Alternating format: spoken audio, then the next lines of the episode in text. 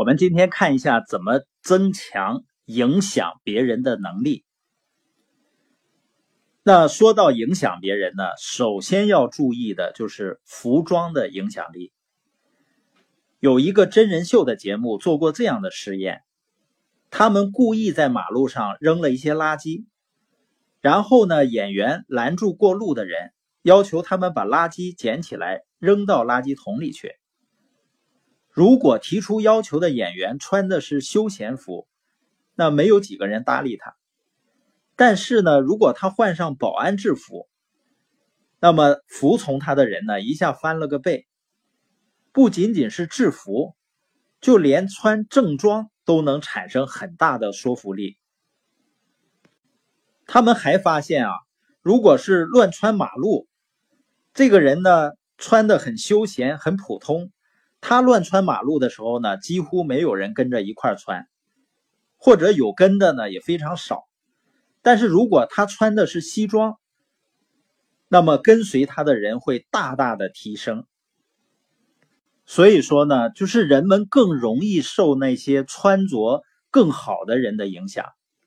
那我看到一些人真的是很用心、很努力的去经营、去做生意。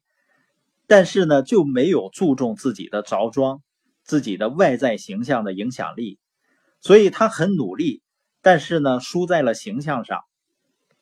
也就是还没有开口，人家可能就不准备去听了，因为人从潜意识的角度，他愿意去听从那些更有影响力的人的建议，而人们判断一个人的影响力，往往在着装上是。加了很大的分或者打了很多的分的，那就是说，在正式的场合应该着专业的装或者正装，这样才有权威性。比如说，研究就发现啊，只要医生脖子上挂个听诊器，不管他用不用，他对病人的说服力就会增强。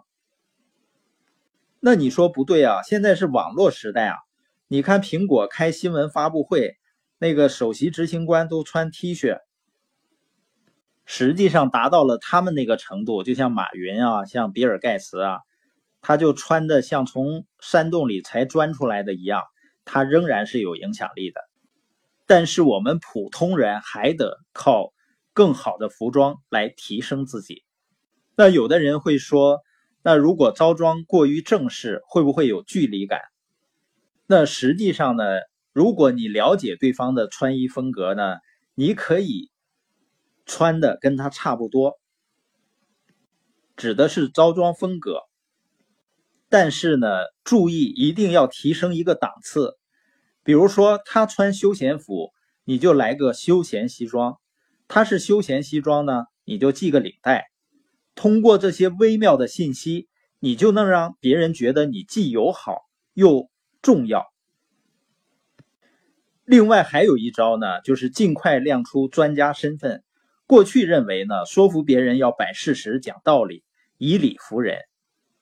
但是西奥迪尼告诉我们说呢，你说了什么不是改变别人的直接原因，直接原因是人们接受到信息以后，在内心里对自己说了什么。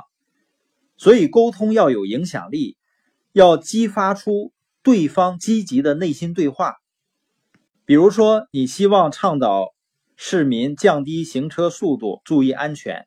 一般人会觉得呢，关键是你的文字要煽情，呼吁要有力。其实呢，你还真不如等发生一起重大的车祸之后再发布这封公开信。这个时候，大家在内心里会对自己说：“车祸真的太可怕了。”是的，慢点开。这个就是你的信息背景，这个背景激发了一个积极的内心的自我对话。那比激发他积极的自我对话更重要的是什么呢？就是你要尽可能避免引发他们内心对你观点的反驳，也就是消极的对话。只要他们的内心一反驳呢，你的信息影响力就消失了。而怎么才能够让人家不反驳呢？人啊，是把专家的意见和其他的信息综合起来，最后做出自己的判断的。但是最新的脑成像技术颠覆了这个观点。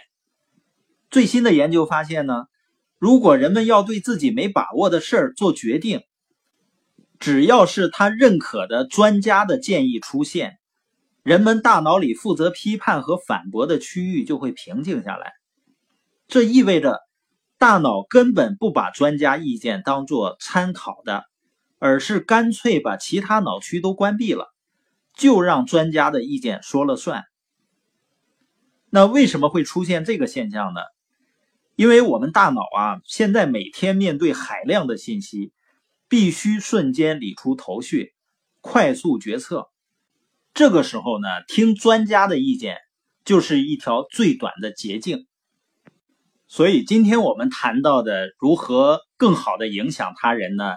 一个是从着装方面，服装的影响力；另外一个呢，就是尽快成为你那个领域的专家。